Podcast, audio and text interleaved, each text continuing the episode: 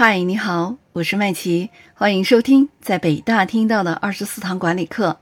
上一期和大家分享了第十二堂课细节的第一部分，完美细节出自完美计划。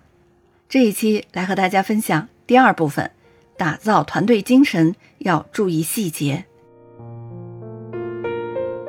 打造一支高效的团队是每位领导者梦寐以求的事情，也是管理者最难办的事情。难在哪里呢？主要是对管理者提出了更高的要求。管理者只有通过不断的学习新知识、新能力，适应新变化，努力克制自己的弱点，才能在激烈的市场竞争中打造出高效的团队，在竞争中取胜。那么，要管理好团队，首先就要塑造一种团队精神。这种精神呢，才是企业真正的灵魂。有的成功的企业家都会胸有成竹地说。就算你没收了我的生产工具、生产机器，霸占我的土地、厂房，只要你留下我的员工、我的伙伴，我就会东山再起，建立起我的新的王国。我们看过一些非凡的领导者，他们好像有天生独特的再生能力，可以在很短的时间内扭转乾坤，将一群柔弱的羔羊训练成一支雄狮猛虎般的管理团队，所向披靡。那么，我们所说的团队精神主要包括哪些方面的内容呢？下面我们就来具体说一说。团队精神啊，首先就是团队成员之间应该相互尊重，主要有两个方面的意思：一个是特定团队内部每个成员之间能够相互尊重、彼此理解；第二个意思呢，就是团队的领袖或者是管理者。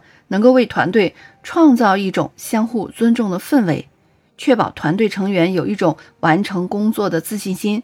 人们只有相互尊重彼此的技术和能力，尊重彼此的意见和观点，尊重彼此对团队的全部贡献，大家合力在一起完成的工作，才会比这些人单打独斗完成的工作更有效率、更有成果。团队精神除了需要团队成员之间的相互尊重以外，还需要团队内部充满活力。我们说啊，一个团队是否充满活力，要看三个方面。第一个就是热情，第二个就是关系，第三个呢就是员工对团队的高度忠诚。下面呢，我们就分别来说一下。首先来说热情，那么热情指的是什么呢？就是指大家对共同完成的工作满意的程度如何。是否会受到工作的鼓舞？大家是不是都想干出点成绩来？成功对于大家有没有激励性？再来说第二个方面就是关系，团队成员能否愉悦的相处，并且享受作为团队成员的快乐？那么我们团队内部有没有幽默的氛围呢？成员之间愿意共担风险吗？这都是对一个团队的关系有很大的影响的。还有就是大家工作够不够主动，有没有主动工作的精神？团队是否有创造性的想法？是否愿意积极思考、寻求问题的解决方案？能否发现机会、敢于冒风险？团队是否能够提供给团队成员挑战自我、实现自我的机会？等等等等。再来说第三个方面，就是员工对团队的高度忠诚。团队成员对团队有着强烈的归属感、凝聚力，强烈的感受到自己作为团队一员的那种荣誉感，绝对不允许有损害团队利益的事情发生，并且他们内心里面极具高度的这种团队的荣誉感，那就说明员工对团队是有高度的忠诚的。么，作为团队当中的一员，我们应该从哪些方面来培养自己的团队的合作能力呢？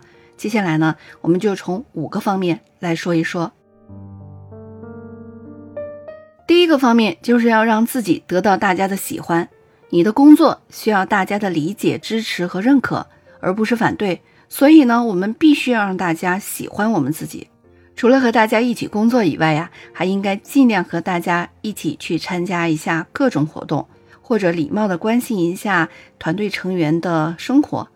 总之呢，我们要使大家觉得我不仅是他们的好同事，还是他们的好朋友，这对于开展工作是有很大的帮助的。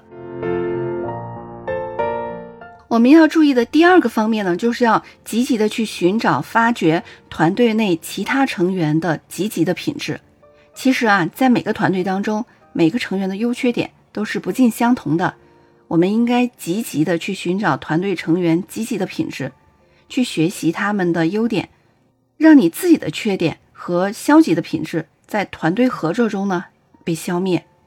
团队强调的是协同工作，很少有命令指示，所以团队的工作氛围很重要，它直接影响到了我们团队的工作效率。如果团队当中的每位成员都能够积极的去寻找其他成员的优秀的品质，那么团队协作就会变得很顺畅，团队整体的工作效率也就会不断的提高。再来说第三个方面，我们要对每个人都寄予希望，谁都有被别人重视的需要，特别是那些具有创造性思维的知识型员工更是如此。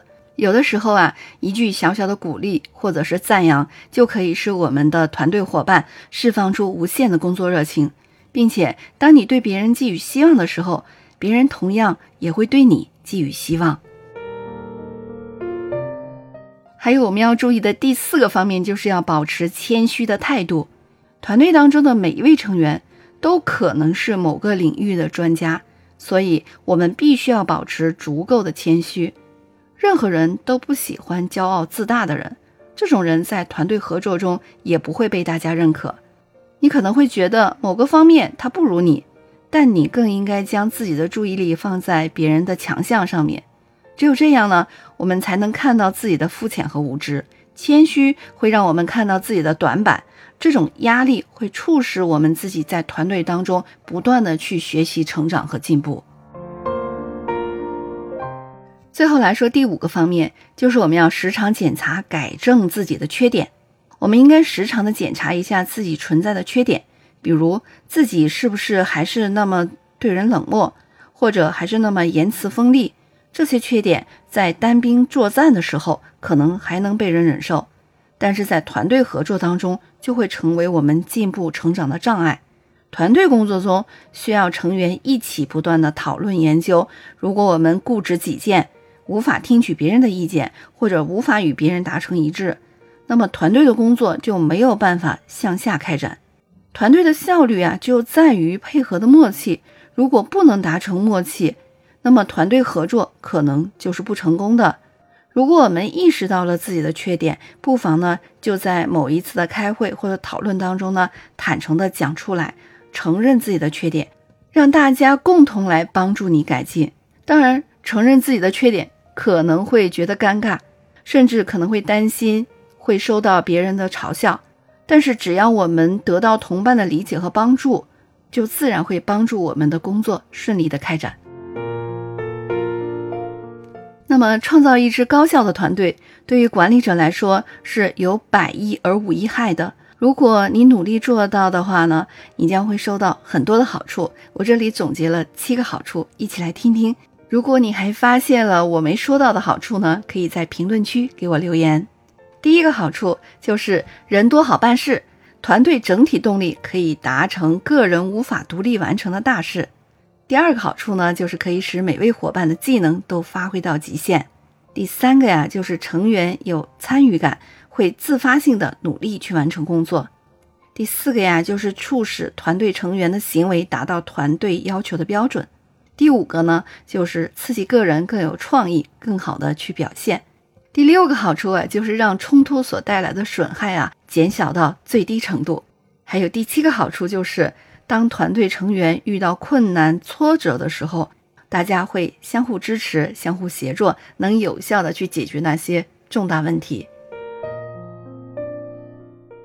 一支令人羡慕的高效团队，往往也是一支常胜军。他们不断打胜仗，不断破纪录，不断改造历史，创造未来。作为伟大团队的一份子啊，我们每个人都会骄傲地告诉旁边的人：“我喜欢这个团队，我觉得自己活得意义非凡。我永远不会忘记那些大伙心手相连、共创未来的经验。”通过在团队里学习成长，每一位伙伴都会不知不觉地重塑自己，重新认识每个人跟群体的关系。在工作和生活上得到真正的快乐和满足，活出真正生命的意义。好的，今天的内容就这么多，我是麦琪。现在您收听的是云略学习圈出品的《在北大听到的二十四堂管理课》。今天和你分享的是第十二堂课细节的第二部分：打造团队精神要注意细节。下一期我们来分享第三部分：与下属打交道也要注意细节。我们下期再见吧。